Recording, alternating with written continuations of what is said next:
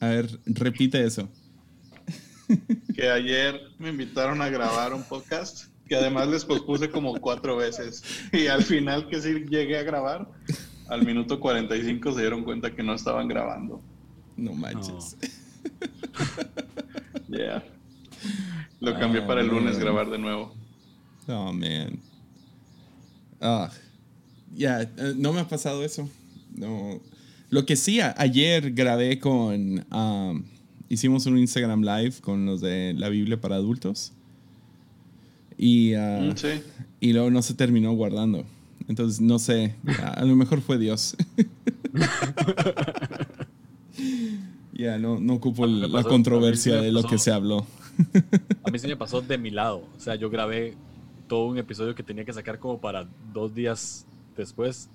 Estaba hablando y, me, y, y lo borré. O sea, lo guardé y lo borré a la papelera y vacié la papelera pensando que era otro. Ah, Lo perdí. y fue una entrevista, entonces también tuve que volver a... A, a mí Ahí me pasó, me pasó algo así cuando estaba haciendo video y fotos. Ah, hicimos la, la boda de unos amigos y ah, yo hice el video y mi esposa hizo las fotos. Y, o sea, tienes que tener la disciplina de que en cuanto terminas, guardas todo, ¿no? Pues no lo hicimos porque fue una boda. Fue en sábado, pasó domingo. Y luego la SD, ah, pues porque en la iglesia usaban también nuestro equipo, ah, terminaban formateando las tarjetas. No. Ya. Pero la peor, la peor de todas fue nuestro disco, lo grabamos completamente en vivo. Y ah, dedicamos toda una noche, casa llena, súper chido. Ah, graban los chicos. Ah, pues el, el único que tenemos. Y grabamos todas las canciones, en- creo que son ocho canciones. Y los, el chico que estaba grabando a todo, el, como que el encargado, yo medio lo dirigí en vivo, pero ya, ok, tú te vas a dedicar a, a editarlo y yo le doy como que, no sé, me siento contigo y todo eso. Me sigue diciendo por meses, no, sí, ahí va, ahí va, nomás estamos esperando el audio y sí, todo bien. Finalmente llega el audio. Le digo, ah, pues enséñame uno de los videos. Y luego me dice, ah, sí, aquí está. Y se sienta y luego, y luego voltea conmigo. No está. Los había borrado desde hace como tres meses. Y no se había dado cuenta. Todo nuestro disco. O sea, él no, o sea, él no se había dado cuenta. No, no había empezado a editar.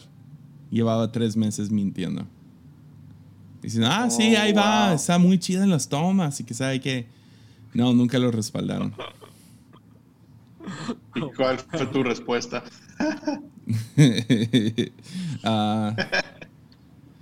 Ah, no tuve. Me, no, no, me, me alejé. No, Se levantó de- y se fue. de- desaparecí un rato porque no quería responder demasiado feo. Pero Pero- no manches. Yo por eso cuando he hecho videos así, bodas no hago, porque si la riegas en un anuncio o lo que sea, lo puedes volver a grabar y quizás te cuesta dinero volver a hacerlo, lo que sea, pero una boda no es como que, Sí, ah, no. otra vez vamos a hacerlo. Por eso bodas, por más que pueda hacer buen dinero, prefiero no hacerlo. Y Creo es que, que mi... a- además hay, hay como planos ex- exactos, ¿no? O sea, Yeah. el beso, cuando le pone el anillo, cuando va entrando, o sea, hay demasiadas cosas que, que no se pueden recuperar de ninguna manera. Sí, no, y si lo pierdes, si pierdes el momento, luego sí, sí, hay demasiados factores. Yo siempre odié hacer bodas. Hice Ya, como no podría. tres o cuatro, los odié todos. No Oye, ¿y entonces no hay video? O sea, ¿no sacaron el DVD o video de tu álbum? Entonces, para la próxima conferencia grabamos dos canciones, pero ya no lo hicimos igual, de que, ah, todo, no queríamos anunciar a la iglesia, y todo lo que grabamos se perdió. Entonces fue como, ok, ahora pues, o sea, se aguantan los camarógrafos, ah, esos chicos que la regaron, ah, y van a tener que hacer con lo que hay, lo que pueden. Y salió bien, pero sí, había mucho que se había planeado esa noche y... ah, algunos de los coristas son diferentes, cosas así. Entonces, es lo que es. Es lo que hay. es lo que hay. Wow. Me, me gusta mucho que, que, que andamos vestidos iguales. Ya, siempre, ¿no? Todo, todo negro. Playera No, Yo negra. estaba preocupado yo que sí fuera a ver el video porque no me peiné. Yo sí tengo un par de camisas de, de color. Sí, sí las uso. En serio, sí. Ya. Pero solo como un par. Y, y ese suéter azul que ven ahí. Me compré ese suéter propio para tener algo de color. Es como azul Simpson. Bien Milhouse. A, a- a lo mejor Pero un día de voy a- estos. Ah, dale. Ah, no, yo iba a decir que ahora que me voy a cambiar de casa fui a sacar todas las cosas que tenía en el closet y guardadas y literal eran como cuatro bolsas de basura grandes de playeras y camisas de colores que en algún momento usé como tres años guardadas. Ya. Cuando, ustedes, cuando, cuando ustedes viajan, porque usted, o sea, yo sí ando un poquito de ropa diferente, pero cuando ustedes viajan, ¿cuántas, cuántas camisas y pantalones llevan? Bro, yo no Porque me yo, estoy acuerdo. seguro que cuando, yo estoy seguro que cuando vi a Héctor acá, Ajá. andaba la misma ropa. O Bro, yo, yo no me acuerdo la última vez que, que viajé con una maleta, todo siempre en mi mochila. Tipo, si es un viaje, mis viajes normalmente son de a lo mejor una semana, paco de eh, cuatro playeras, jeans, dos pijamas y lavo en el hotel mi ropa. Prefiero lavar que estar cargando maletas. tenés más pijamas que, que, que camisetas. Bueno, mis pijamas también son... ¿Lavas en el hotel, o sea, el servicio de lavado que tienen? Ah, si, si llevo, si voy muchos días, sí, si no, literal en la regadera lavo y luego cuelgo. Ok, Y ya tengo mis hacks. Por ejemplo, con la secadora del cabello o con la plancha puedes secar las playeras. Ya. Sí, Um, sí he visto, yo hay, siempre hago eso. hay, hay como ciertos jabones que puedes comprar que son de viaje, que puedes lavar la ropa. Y nunca me he animado a hacerlo. Pero sí, a mí me encantaría viajar. Entre menos estoy cargando, no sé, vivo con menos estrés. Odio llevar una maleta que está check, o sea, que le, le hiciste check-in. Todo eso me... ah, porque, no sé, sie- siempre tengo ese temor. No me ha pasado mucho, pero que pierdan la maleta. Ya. y, O el ah, tiempo que pierdes en ir a recogerla y que salga Exacto. y que lo que sea. Sí, yo intento no. Es más, creo que la única vez que viajé con maleta fue cuando volví de Australia, que literal tenía como cinco años de cosas compradas y me las traje. ujú. Pero fuera de eso, nunca he viajado con maleta documentada. No me gusta. Ya. Yo cuando voy a Estados Unidos me llevo una maleta completa, ah, pero un cuarto de la maleta tiene algo. Y todo lo demás es como, ah, para juguetes o diferentes cosas que me voy a traer de Estados Unidos. Es la, es- esa es la única vez que estoy, ah, ok, bien, ok, ni modo. Pero tengo, sí, tengo un- algunos hacks. ah, uno es siempre llevo una playera y unos calzones extras y los llevo Yeah. dentro de la mochila por si la maleta no llega o algo así. Ah, y luego mi mis cosas de higiene, ah, de cepillo, ah, o sea, cepillo de dientes y desodorante, como que lo más mínimo, ¿no? Ahí adentro de la maleta. Aunque podría, a donde fuera llegar, puedo comprarte desodorante y cepillo de dientes, pero a veces llegas a un lugar, te huele la boca y quieres, no, ok, dame dos segundos en el hotel, lo que sea, pero, pero sí. Am, Creo que fui a ver a mi novia y en la tienda de Lego, que soy fan de Lego, había un set que ya se había acabado. O sea, de hecho los de la tienda me dijeron, no sé por qué nos llegó este si se supone que ya no, ya está como descontinuado y lo compré y no tenía cómo llevármelo de regreso. Entonces, literal, mi plan era dejar toda mi ropa, todo lo que había comprado en la maleta, llevarme solo los Legos. Pero al final sí pudimos acomodar. Pero literal iba a dejar todo, todas mis pertenencias en el hotel. Me da- Cortar me da- mi Lego me da, mucha, me da- me da mucha curiosidad el brillo en tu rostro de, de, de niño feliz por comprar Legos. O sea, ¿Qué- qué qué Legos compraste? Realmente estás no- emocionado Nah. por esto. Hay tres tiendas que no puedo evitar: Lego, Apple y una librería. Son tres tiendas a las que debo entrar. Aunque no compre nada, solo ver me hace feliz. y, y que, Es, que- es muy curioso las librerías, ¿no? Porque yo en las librerías también entro y ca- casi nunca... ha- Hay una librería muy popular aquí en la que nunca hay libros que a mí me gustan, honestamente. O sea, es una librería 100% comercial, pero me encanta entrar.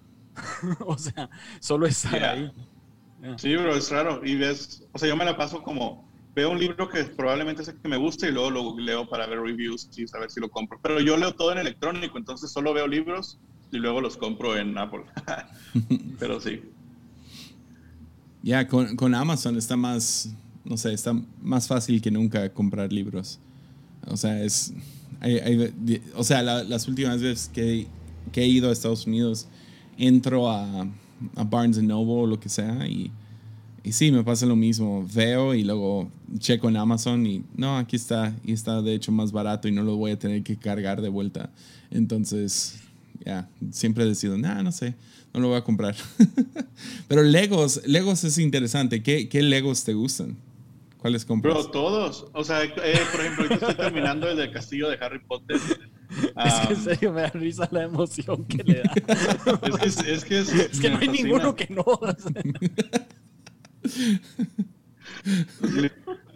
Tengo- De hecho- te- yo, yo tengo uno, un- uno, eh, es que ya no te traen aquí. Ya no te, ya no te pagan viáticos.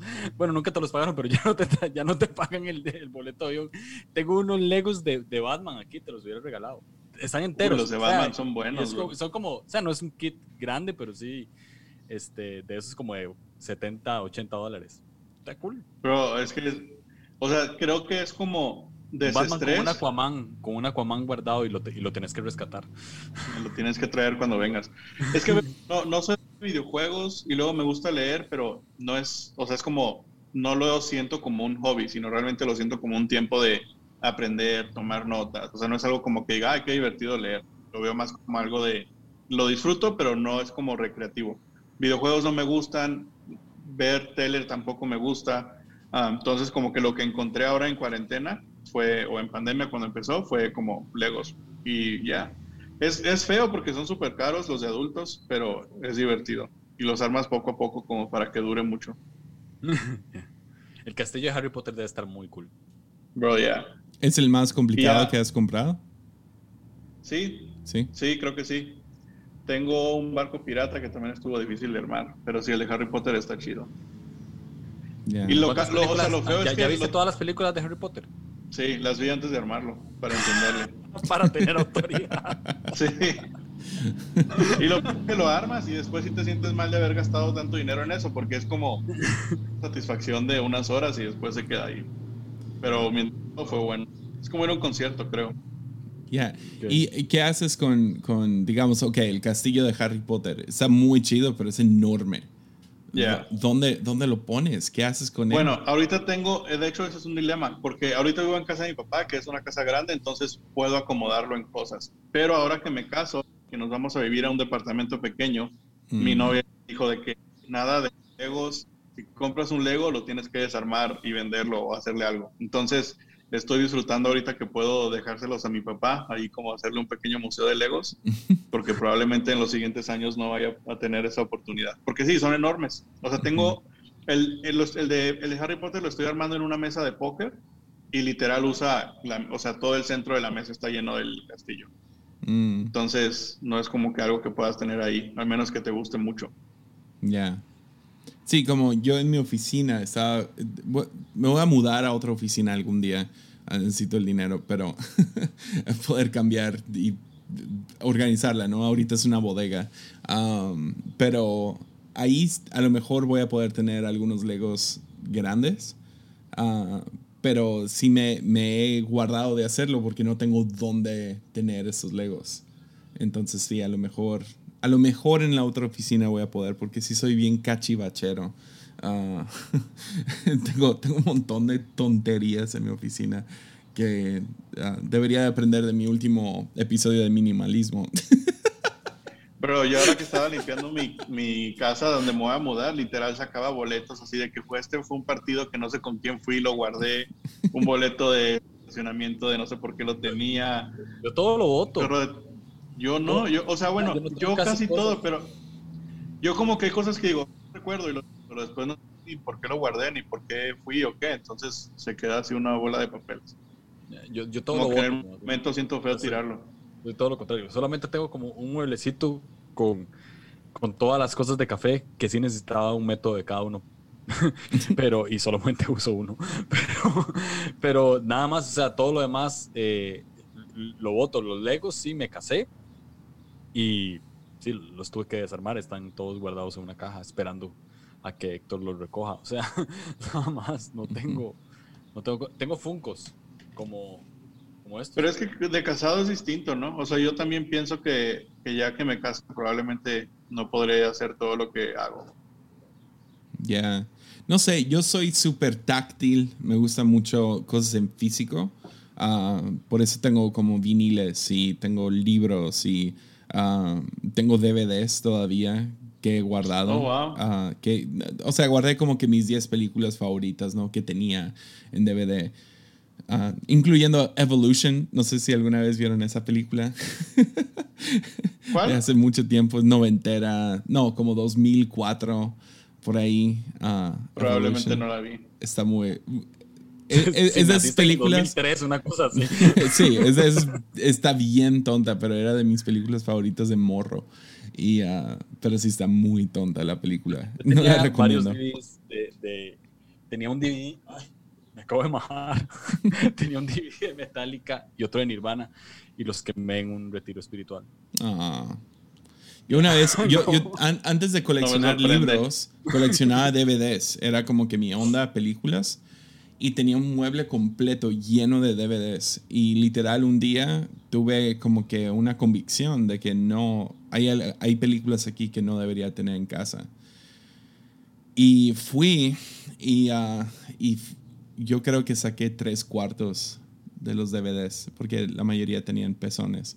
Y, y tuve que limpiarlo. Y limpié todo el mueble, los metí a, a bolsas de basura.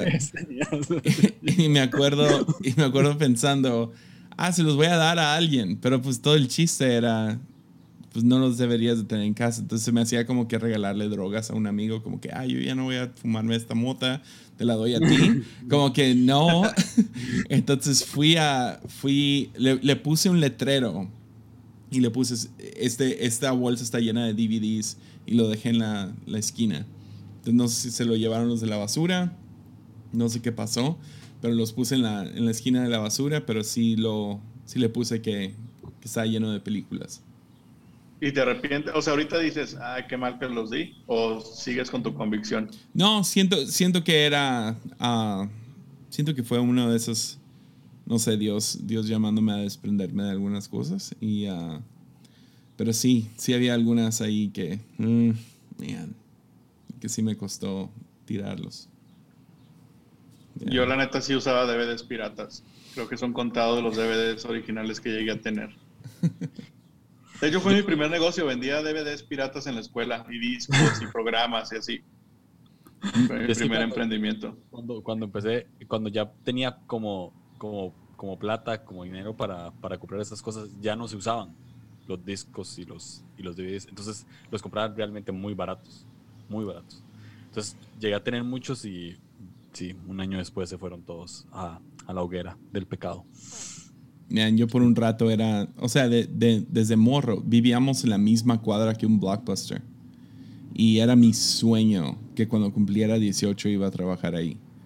Iba todos los días por... O sea, ¿en Tepic había un blockbuster o esto Yeah. era en Estados Unidos? no, no, nunca viví en Estados Unidos. Teníamos, ten- teníamos un blockbuster. Y, Héctor ah, sabe eso, nada más te quería. Sí, quería, quería- Quería tirarle a Tepic. No, sí, a- había un blog, blockbuster y era lo único como que no Tepic que había. Había eso y había un Pizza Hut. Pero el Pizza Hut quedaba del otro lado de la ciudad, como a 10 minutos. Ah, pero, pero Blockbuster literal vivía en la misma cuadra. Entonces, Te- no, sé qué- no, no sé si te, te piques muy parecido a Costa Rica, ¿no? O sea, es como. no. Sí, que, oh, madre, queda lejísimos, está a 10 minutos. Exacto. Pero, pero sí, o sea, ah, entonces iba diario a Blockbuster a rentar una película, pero pasaba horas ahí. Era amigo de todos los empleados. Y ah, yo era como que el morro que entraba y yo no sé cuántas películas vi en ese tiempo, pero creciendo, como que me acostumbré a ah, diario una película. Y, y películas largas. Y, o sea, no sé, duré mucho tiempo obsesionado con películas. Y ah, ya no sé por qué se fue ese- esa onda, pero sí era mi sueño trabajar en un blockbuster. En Oigan, hablando de sueños de trabajo, mi sueño, en serio, de chiquito, es trabajar como los señores de la basura que van en el camión, se bajan tu bolsa de basura y siguiendo el, y a la bolsa y luego tienen que alcanzar el camión y subirse. mi sueño era, o sea, se me hacía algo tan divertido que de niño ese era como lo que yo quería ser el señor que iba atrás del camión de la basura. Yo una vez, de pequeño también, de pequeño vi a alguien como que cuidaba carros, ¿no? Afuera de una, de una universidad, vivía muy cerca de una universidad. Entonces lo veía ahí cuidando carros y pues se ganaba plata. Entonces yo un día salí y agarré como un palo de escoba que me encontré y empecé a, a, cuidar carros y llegué a mi casa con, con, con plata. O sea, llegué como, no sé, era una tontera, ¿verdad? Como con 3, 4 dólares. Llegué a mi casa y mi mamá es como, ¿de dónde sacó eso? Y yo, ah, es que ahora, ahora cuido carros. Me castigaron por una semana. era era, era súper divertido. La verdad es que sí. O sea, lo tenía como un juego y ganaba. ganaba. Ese fue mi primer emprendimiento. ese, ese, fue el mío. ¿Qué creen que pase con los cines? Yo. No sé cuándo fue la última vez que fueron. ¿Cuándo fue la última vez? ¿Cuándo fue la última vez que fueron al cine? Yo creo que hace como dos años que la mía. Fácil. Ve, la última vez que fui al cine fue en un viaje porque mi vuelo era como súper, o sea, en la madrugada y yo ya había salido del hotel, no tenía dónde ir y me fui al cine a esperarme dos horas y media para irme al aeropuerto. Y ya, fue mi última visita al cine hace como dos años, creo. A mí no me gusta ir, a, prefiero verlas en mi casa. O sea, ahora que puedes comprar la película desde que sale en el cine y verla en tu casa, yo soy feliz. Prefiero verla en mi casa. Man, a, mí me encanta ir al cine. O sea, sentarme con un, una cubeta de palomitas. Y siempre me enfermo. Siempre me caen mal las palomitas. No sé si es la mantequilla, la cantidad de sal, pero cada vez me da diarrea. Ah, o sea, es, asqueroso. Pero me encanta ir al cine con el refresco más grande posible y la, la cubeta de palomitas más grande y a lo mejor algunos MMs y uh, sentarme a ver una película. O sea, si estoy en el cine, neta me vale si es buena o mala la película. Me, me encanta la experiencia. Uh, pero sí, está... Muero por ir al cine. Si voy al cine, no me importa qué película sea. O sea, para mí es no voy a ver algo sin la experiencia de estar ahí, comer como gordo y que nadie te moleste. Yeah. Pero si, o sea, si digo, voy a, salir y voy a gastar, prefiero hacer algo que como que haya más ah, conexión o diversión o no sé, como que convivencia con las otras personas en vez de irme a sentar y no poder hablar. Pero por eso yo no he extrañado los cines, la verdad. Sí, los eh, extraño un poco, la verdad. Es que anoche Vi, vi la nueva película que salió en Netflix, la de Army of the Dead. Si ya la vieron. No. ¿Han visto el tráiler o algo? Es la nueva película de Zack Snyder. A ver. Es de, es de zombies. Y está bien tonta. O sea, yo no soy tan fan de Zack Snyder, pero pues aprecio una película que, que cueste 100 millones de dólares, ¿no? Um, y luego pues es de zombies y se trata de unos... Está, podría literal contarles la historia, está bien perra. Uh, ¿Se los cuento? ¿Ya? Sí, por favor. Es la sinopsis. para que vean qué tan tonta está. Número uno... un actor que sale ahí, solo Dave Bautista y no una gran... O sea, eso no promete mucho. Ya. obviamente no promete mucho. El otro que estaba, que era, que era parte de la película, era Crystalia, pero salió en todas estas ondas de que se estaba metiendo con menores. Entonces lo sacaron, muy similar a lo, de, a lo de Superman, donde tenía el bigote y tenían que sacarlo con, con efectos especiales. La actriz que reemplazó a Crystalia siempre está en un green screen. Y yo no sabía eso y se me hacía raro cada vez que ella salía, como que no concordaba. O sea, no se veía bien. Ya, había algo raro ahí. Pero, um, pero la película, número uno es clasificación C. Salen boobies y mucha sangre desde el inicio, ¿ok? Entonces, para ¿Será la primera C de Netflix? Yo no sabía, o sea, nunca había escuchado que Netflix hiciera una C. No, no sé si es de Netflix, pero salió en Netflix. O sea, salió al mismo tiempo en... Ah, no, más bien, sí, en, otros y en Netflix al mismo tiempo. Ya, no creo que no es de Netflix. Es de. No sé de quién es. Pero. Um, pero sí, salió en. Um, bueno, se trata de que tiene tres tipos de zombies, ¿ok? que me encanta ya. Con eso ya, ¿verdad? Tienes los alfa, Tienes los tipo como 28 ah, días después que corren rápido y pueden hacer, pero no, están, no son tan, tan inteligentes. Y luego tienes los zombies tontos, ¿no? Y ah, lo que pasa es que hay un alfa justo al principio y queda suelto en Las Vegas. Y hay como un montaje de como 10 minutos de cómo, pues básicamente Las Vegas se convirtió en Zombieland, ¿no? Y cómo el ejército entra y hay una fuerza armada de de gente, no sé, súper súper fregona para matar a zombies, ¿no? Y ahí está este Dave Batista, se llama. El, eh, es el, sí, el luchador. Él es la roca en esta película. Entonces, uh, y pasan como 10 minutos de este montaje y luego se adelantan y luego ya está vendiendo, está trabajando como en un IHOP o no sé, haciendo hamburguesas. El vato no le dieron nada por básicamente rescatar a cientos de personas de Las Vegas. No tiene dinero, su esposa murió en medio de todo, está triste el vato, etcétera, etcétera. Pero llega un millonario y básicamente lo que hicieron fue uh, encuarentenaron Las Vegas. Entonces lo, rodearon de contenedores y lo que sea. Entonces todos los zombies siguen adentro de Las Vegas y pudieron... O sea, solo en Las Vegas hay zombies. Sí, solo en Las Vegas. Pudieron contenerlo todo ahí. Como, como pero, todas las películas Ya, pero como es Las Vegas, hay un montón de dinero ahí adentro. Entonces el millonario dice, tengo 200 millones de dólares en una bodega, en una bóveda, perdón, abajo de mi casino. Arma un equipo y entra y roba, o sea, agarra el dinero y yo te pago 50 de esos millones y, uh, y chido. Entonces esa es la, la idea de la película. Entonces entran y hay tres niveles de zombies con los que están peleando y los alfa son son, no sé, lo máximo. Son súper inteligentes, pueden tener bebés. Es como, yes, yes, es lo máximo. Y está está súper llena de violencia, o sea, es muy violenta, grotescamente violenta. se me hizo demasiado larga, dura dos horas y media. Creo que hubiera podido durar una hora cincuenta, fácil, le hubieran podido recortar y no hubiera cambiado nada. Pero ah, me divertí mucho viéndola.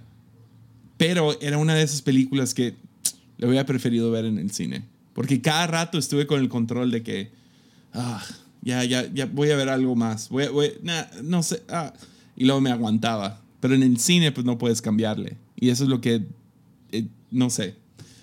Quiero hacer eso otra vez. No me gusta la facilidad de apagar. Tu teoría es que las películas más se disfrutan mejor en el cine. En mi opinión, sí, porque no tienes la opción de nomás salir, de, de, de apagarlo.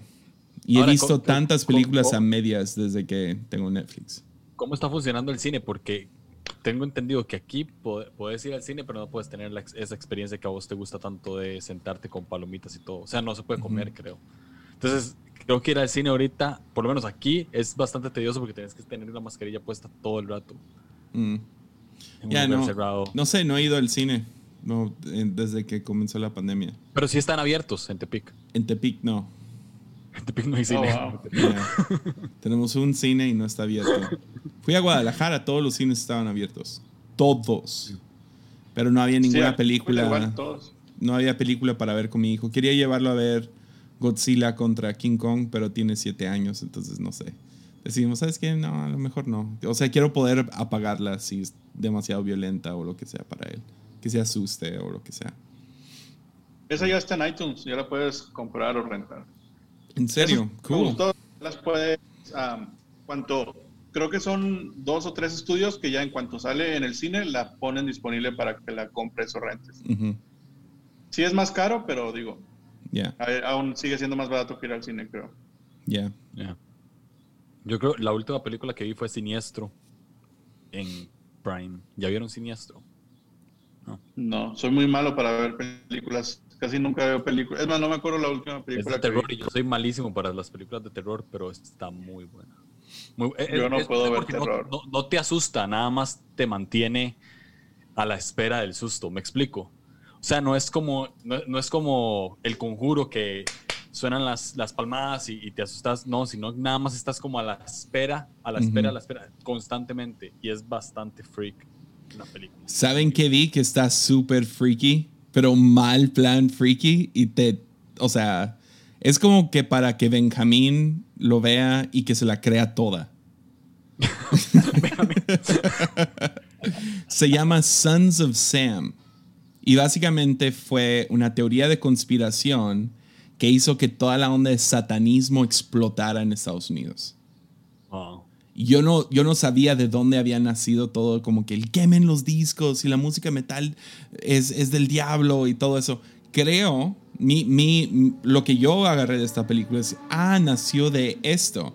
Y nació de, de unos, una mezcla entre Charles Manson, el asesino en Las Vegas, o el que tenía su secta, ¿no? La familia que fueron y mataron a un montón de gente. Pero en Nueva York había otro asesino en serie llamado Son of Sam, o David, no me acuerdo cómo se llama. Y uh, Son of Sam uh, lo arrestan, ¿no? Después de haber matado creo que a seis, siete personas, uh, muy al azar con una pistola. Y era una pistola muy única porque era un calibre súper grande. Y nomás al azar mató a seis, siete personas.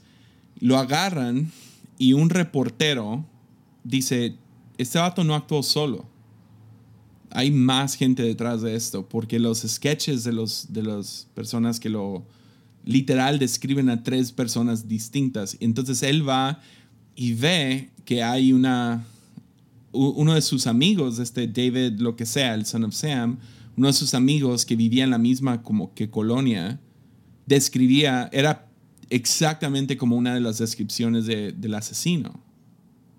Y dice, no, estaban trabajando ellos dos. Y luego el hermano de ese vato también se parecía a otro de los sketches. Literal, había tres diferentes sketches muy diferentes. O sea, eran muy diferentes los tres personajes, ¿no? De los dibujos. Y eso no pasa.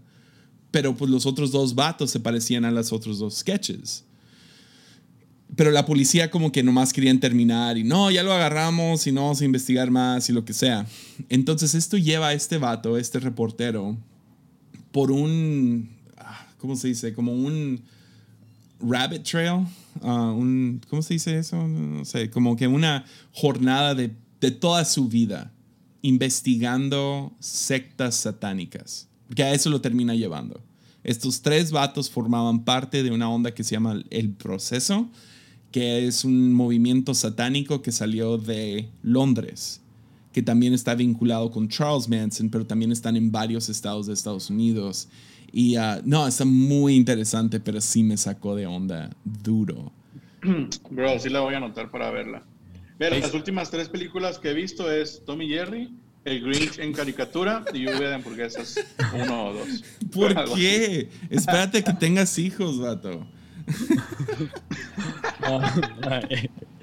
Oh, Tom and Jerry, qué, tan feliz. Qué flojera. hasta hace poco, ahora que dijeron Charles Manson, hasta hace poco me di cuenta que él no mató a nadie. Sí, no, no mató a nadie. Solamente fue el autor intelectual de todas las masacres. Y también, ¿Qué es peor, ser el actor intelectual o el que ejecuta? Y pues ambas, no sé. o sea, está, está, está duro. Eh, algo, me, algo leí hace poco también que el 30% de los CEOs del mundo son sociópatas. El 30%. Es como, si lo creo. Esto se me hace poco, 30%. interesante la diferencia entre ser sociópata y ser psicópata. O sea, lo que más me parece, me llama la atención es que no tienen remordimiento de conciencia alguno. Ninguno. O sea, pueden matar a una persona y no sentir absolutamente. Pero ese es un psicópata. Sociópata es, diferente. Ajá. El, psicópata, el psicópata lo planea, eh, es, es como más inteligente. El sociópata es más reactivo. Entonces, el, el, sociópata literalmente lo que puede hacer es aniquilar a 15 personas sin pensarlo, eh, entonces nada más se asume la consecuencia. Pero el psicópata sí, sí lo planea, ¿no? Como, como Richard Ramírez, él sí planeaba eh, matar ciertas personas. Lo curioso de Richard Ramírez, por ejemplo, es que nunca, no tenía un patrón de gente que mataba. Solamente se metía a una casa descuidada y listo a diferencia de otros psicópatas, ¿no? Que sí tenían que o solo mujeres o, o, solamente hacía este tipo de cosas, pero no, Richard Ramírez. Y, y no sé si vieron el, el, documental de Netflix de Richard Ramírez. Sí. ¿No lo vieron? Sí. Sí, sí. Hay, Una parte, hay una parte súper interesante donde él dispara, le dispara a una mujer y algo, como que la bala rebotó sobre algo, sobre las llaves, creo, una cosa así.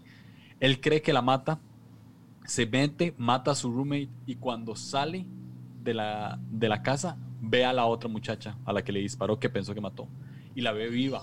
Entonces ella le responde, ya, ya me disparó una vez. Y él, como que su respeto ante no matarla, entonces no la mata y se va. Y dejó que lo reconociera y todo. o sea, son bastante freaks esos más adentro.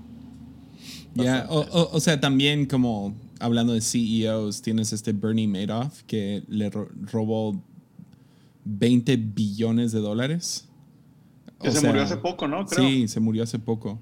Y ese vato, o sea, es, es el, el, fraude financiero más grande de, de la historia. Ah, y, o sea, cero remordimiento. O sea, todo, todo justificado. Ah, me pregunto cuál sería el nombre, eh, el número de sociópatas entre pastores. Yo iba a preguntar. iba a preguntar eso. Ya, a lo mejor estaría muy cerca de 30% si ese es de CEO. Yo pienso que también. 3 de cada 10. Yo creo que sí. Yo también creo lo mismo. Especialmente los que salen siendo tipo lobos, ¿no? Que, que abusan de, de, la gente de su congregación y todo eso. Pero um, hay un libro muy, muy interesante de, de uh, ¿cómo se llama? John Ronson. Sí, John Ronson. Es, es, es uno de esos autores tipo Malcolm Gladwell, que son súper entretenidos y muy interesante todo lo que dicen, pero al final dices, no sé de qué me sirve tener esta información, pero estuvo muy chido. Uh, Ron Johnson Sí, no, John Ronson. Uh, escribe J-O-N Ronson. Um, tiene, tiene varios libros muy buenos. Tiene uno acerca del Internet, acerca de toda la cultura de, cancelación. Y eso fue mucho antes de cancel culture. Entonces no habla de cancel culture, pero habla acerca de cómo... Uh, habla de Mónica Lewinsky, siendo una de las primeras como que, ¿por qué pasó eso? ¿Por qué a ella le tiraron toda la basura encima y no al presidente.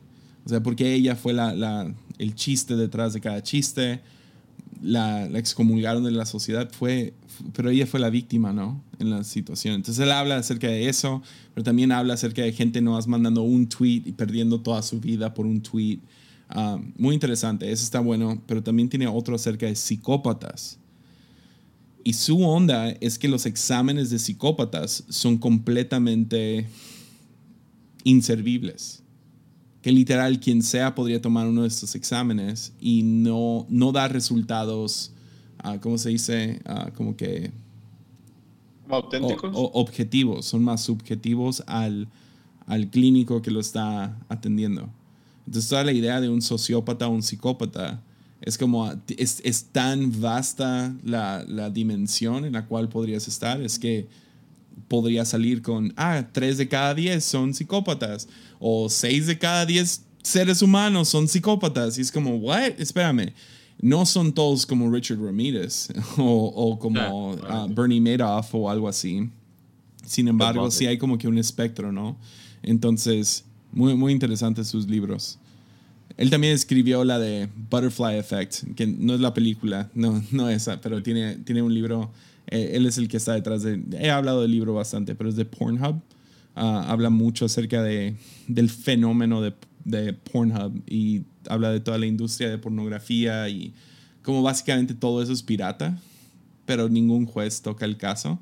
Entonces Pornhub se convirtió en, en o sea, un, una eminencia uh, de múltiples billones de dólares robando contenido. Wow. Muy interesante. Wow.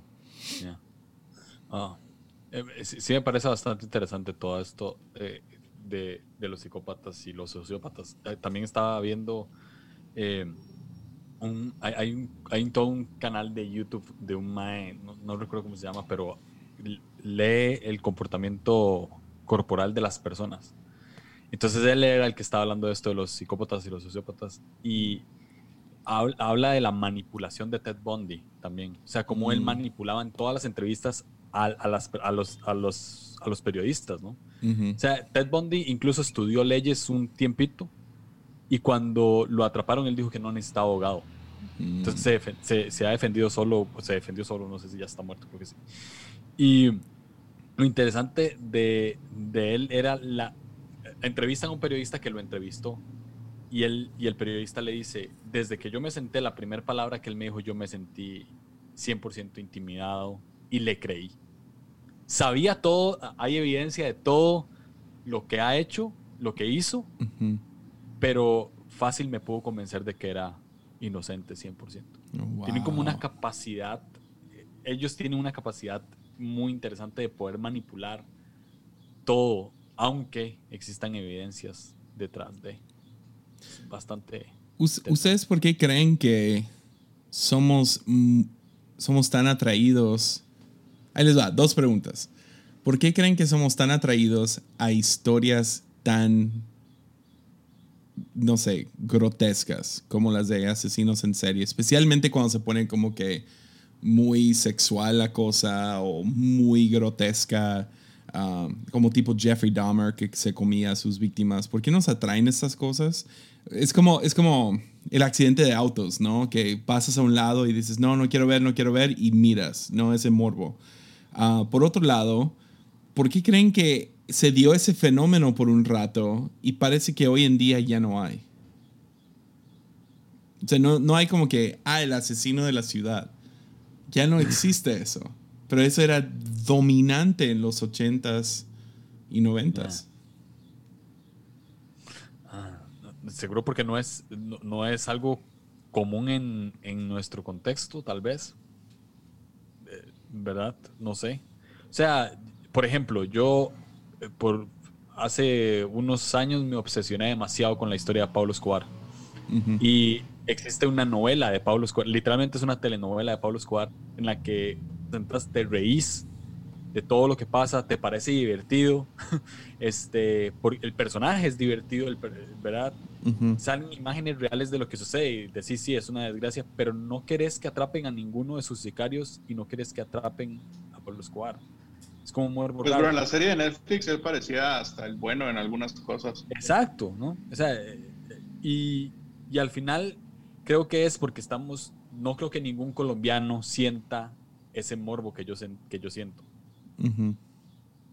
Digo, entonces creo que es porque no es común para nosotros, eh, no está cerca nuestro que esas cosas pasen, pero si estuviera cerca no sé si tuviéramos ese morbo igual. No sé si me explico. Ya. Sí, como a mí me sacó mucho de onda la película El infierno cuando salió. Ah, que es una película acerca del narco en Sinaloa. Es comedia y todo, pero literal salí casi temblando de la película, me dio tanto miedo. Y, probablemente si yo la veo va a ser distinta, puede ser que a mí sí me guste. Ya, o sea, a mucha gente se le hizo muy chistosa y yo entiendo, había mucho humor, ah, pero ya no se me hizo chistoso, yo estaba muy asustado viéndolo. Creo que depende qué tan cercano a tu realidad lo sientas, es como reaccionas, ¿no? Mm. Sí, totalmente. Entonces, eh, eh, estas cosas de asesinos en serie y todo eso, pues, por lo menos aquí en Costa Rica yo nunca ha salido algún asesino en serie, pero en el momento en que salga, pues, que espero que no, este, oro que no. Eh, si, si, si, llega a salir, no creo que las historias después de Richard Ramirez o Ted Bundy o Charles Manson nos vayan a parecer divertidas, o no divertidas, pero sino con un cierto morbo, ¿no? O sea, está como... Pero sí es, sí, obviamente destacan, ¿no? O sea, en, la cultura y en la sociedad destacan estas personas porque son, realmente sí son extraordinarias, para mal, pero son extraordinarias. O sea, ¿cómo, cómo es que puedes pasar dos, tres años matando una persona a la semana y no te atrapan? ¿Verdad? O sea, son muy inteligentes. ¿Cómo pueden, cómo pueden andar como si nada? Es decir, a Richard Ramírez lo atraparon en un barrio 50 personas que lo persiguieron. él, venía de, un bus de una ciudad a otra tranquilo, ¿no? O sea, entonces son personas eh, que tienen como una chispa extraordinaria para, para mal que claramente nos va a causar cierto morbo porque no, no son comunes. Creo que esa es la respuesta, que no, no es algo común, por eso nos, nos genera cierto morbo. Ahora mi pregunta es, ¿por qué a Héctor le genera tanto morbo los Legos? Eso sí me gustaría saber. En los ochentas, en los ochentas, solo en Estados Unidos había 800 asesinos en serie activos. 800. Wow. ¿Cuántos estados hay? ¿Como 52? 50.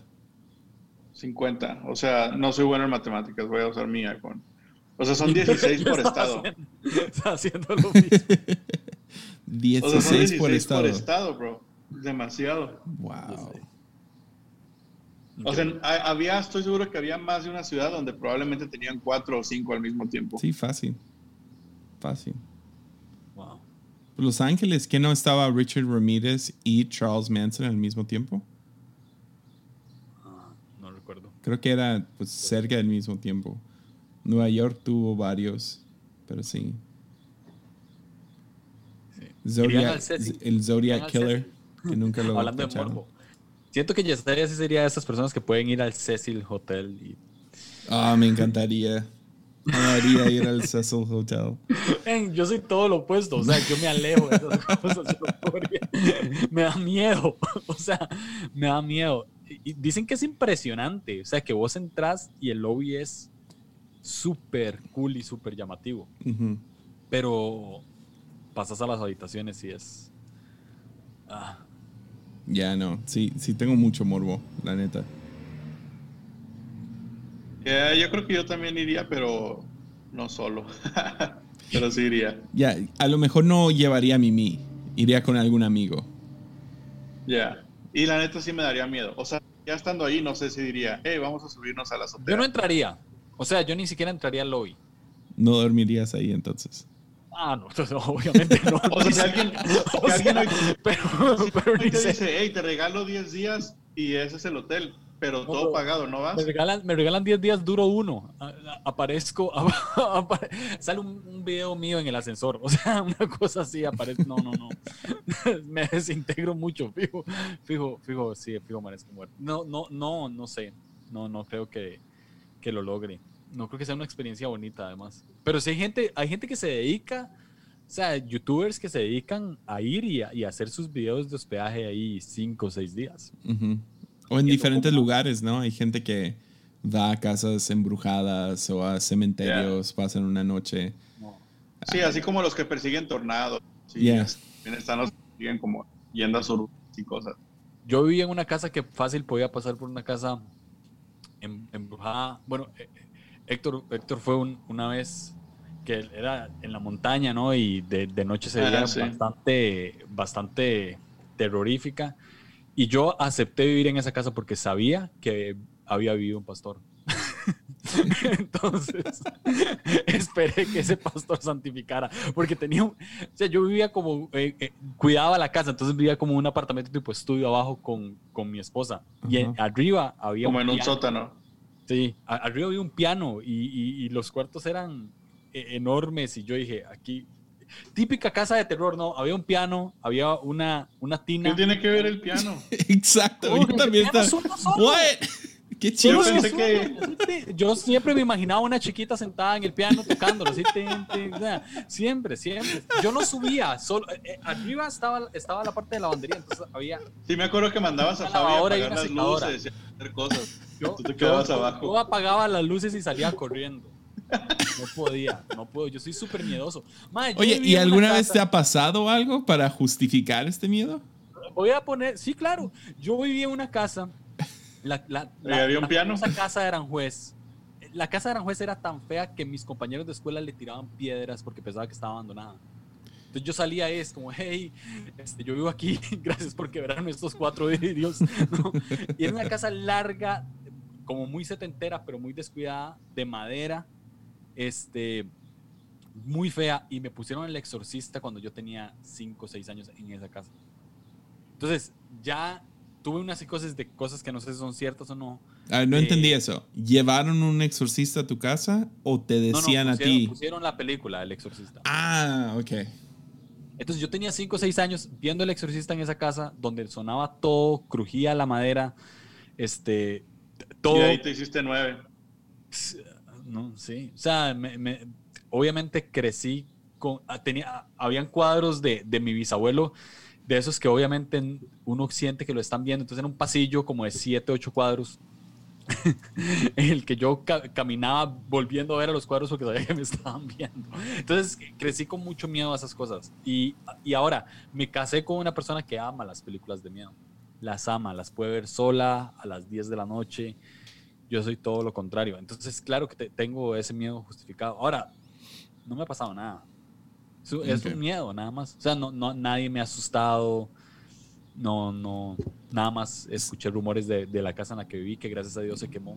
Sí, sí sabes que, que, uno de los directores del Exorcista, William Friedkin, es como un creyente súper macizo. ¿En serio? Ya, desde antes de filmar la película. Pero, pero machín, así como que nivel Terrence Malick. Wow. Muy interesante. O sea, pero alguien se había muerto, ¿no? El director no se murió. No. Después de grabar la película, no. No. No. No.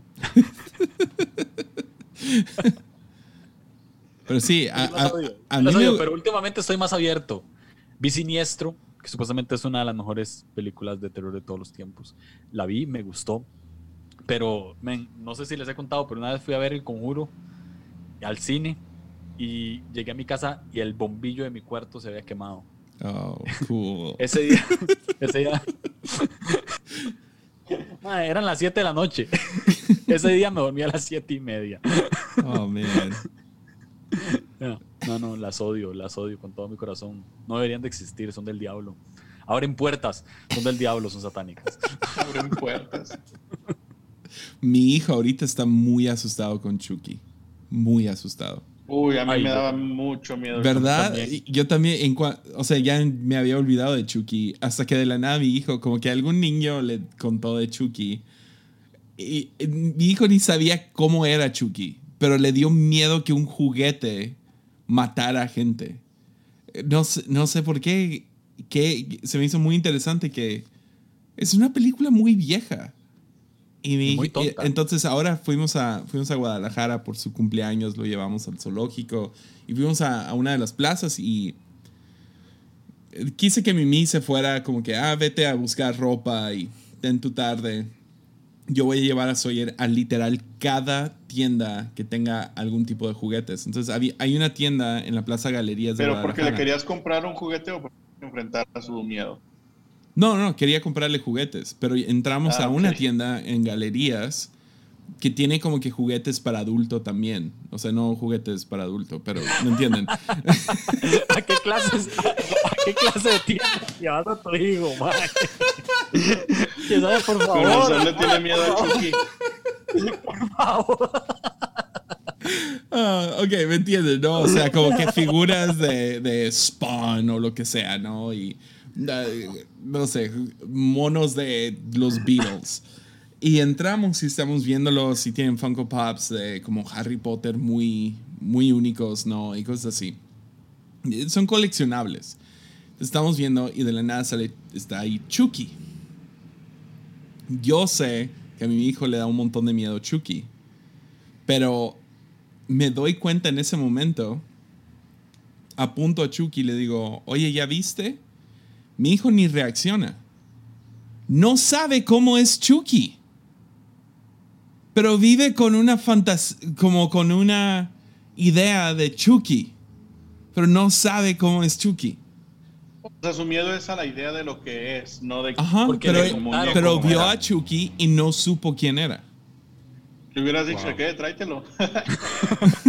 Te lo compro. No, dijo que estaba feo y lo que sea. Ah, está feo y está feo el mono pero no supo que era Chucky. Y ¿Qué le dijiste o no? Sí, le terminé diciendo, este es Chucky. ¿Viste que no te dio nada de miedo? Y ya tuve ahí como que un momento con él. ¿Ves qué tonto está? Y lo que sea. Y ya mi hijo así fascinado viendo Chucky. Como, uh, a ver si se mueve. a mí sí me Y luego le enseñé otros juguetes para adultos, pero bueno. No. que no que de esos no. A mí, a mí sí me daba mucho miedo Chucky, mucho. Y recuerdo la, la película de la novia de Chucky, ¿se acuerdan de esa? Que tenía chuquitos. Oh, man. esa era terrible. Chuquitos. la odiaba. Pero, Y también- pero sí o no, ves cualquier imagen de Chucky hoy en día y dices, what? Ah, sí. ¿Sabe qué me daba miedo? También porque lo veía, lo, lo veía en esa casa en la que vivía. Me daba mucho miedo escalofríos. ¿Se acuerdan de esa serie? Que era súper estúpida. Yeah. Esa serie me daba miedo. Mucho miedo. La música, ¿Ya viste la nueva con Jack Black? no, podría verla. La quiero ver. Pero la quiero ver con Sawyer, pero no sé si tiene la edad. Yo no tengo la edad para ver O sea, e- e- está muy de niños, muy fantasía, ¿no? Yo no tengo la edad para ver ninguna, las odio.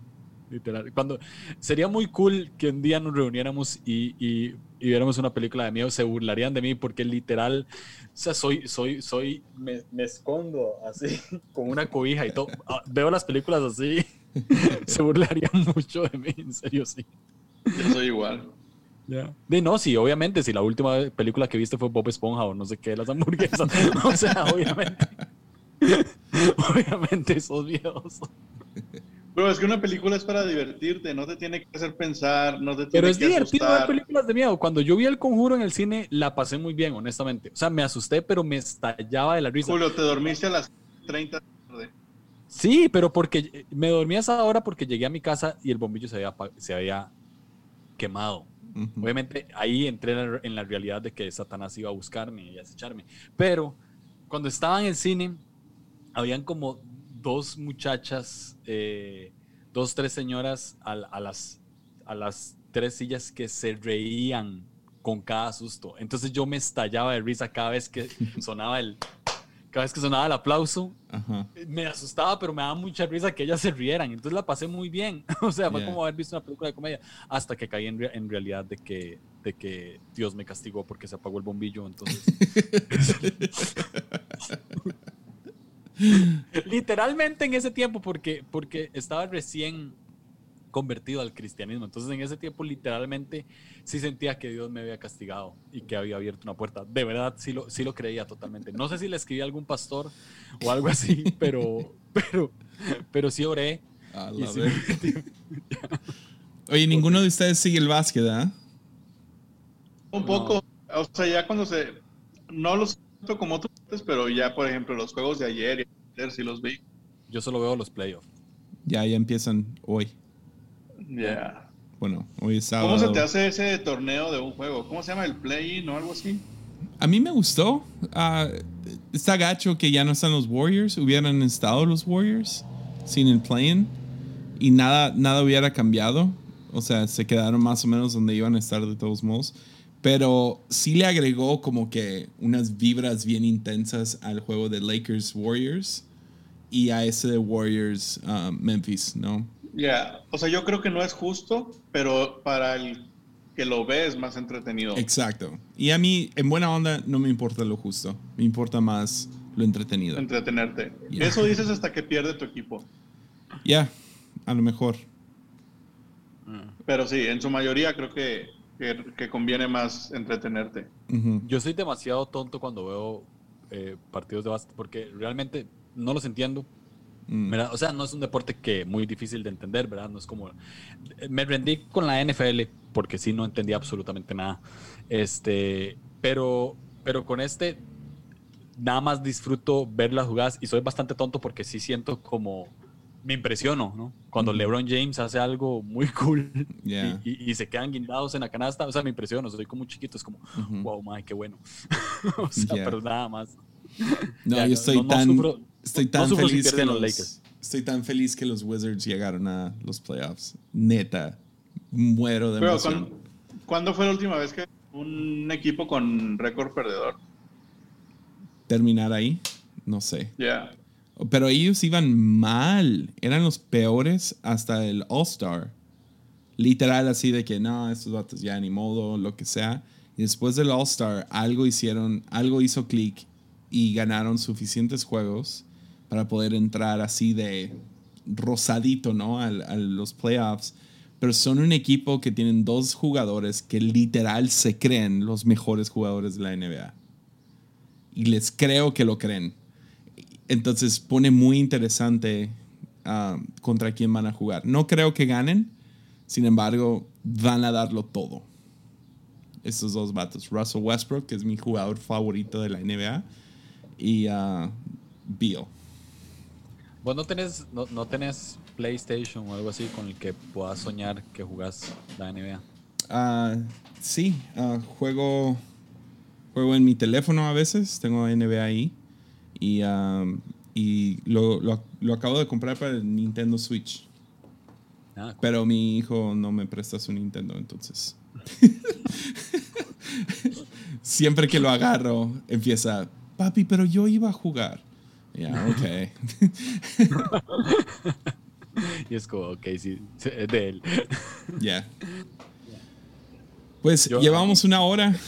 No sé si hay algo más de lo que querían hablar. Realidad no. Ok, yo solo quiero preguntar algo. ¿Qué tan bueno es eso que tú dices de creerte el mejor? O sea, ¿cuál crees, hasta qué punto tú crees que te ayuda y hasta qué punto tú crees que, que es un, ah, como peligroso? Ya, pues ah, creo que confianza es buena, tener confianza en ti mismo.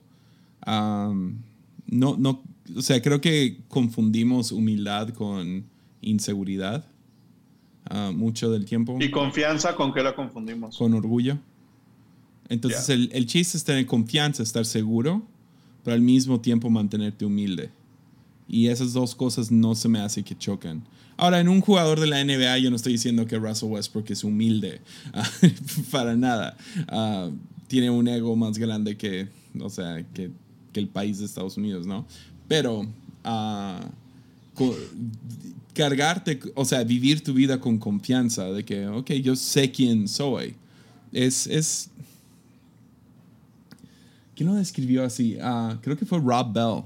Describió que su esposa, cuando su, su hijo chiquito preguntó, Mami, ¿qué es sexy? Y, ah, y la mamá contestó, ah, vivir confiado en tu propia piel. Y si lo piensas, es cierto. Alguien sexy ah, es alguien que tiene cierta confianza. Ah, que, que dices, oh, hay algo muy atractivo de esta persona porque cam- caminan con confianza. Entonces, ah, creo que si puedes encontrar ese balance entre confianza y humildad, donde humildad no es, ah, yo no soy nadie, es, es simplemente no estar pensando en ti mismo. Y creo que van mano a mano, seguridad y, y, y humildad. Creo que pueden ir mano a mano. Lo he visto suceder. Creo que hay gente que, que se carga de esa manera. um, y me, siempre me sorprende cuando, cuando veo eso. Y, y es muy atractivo.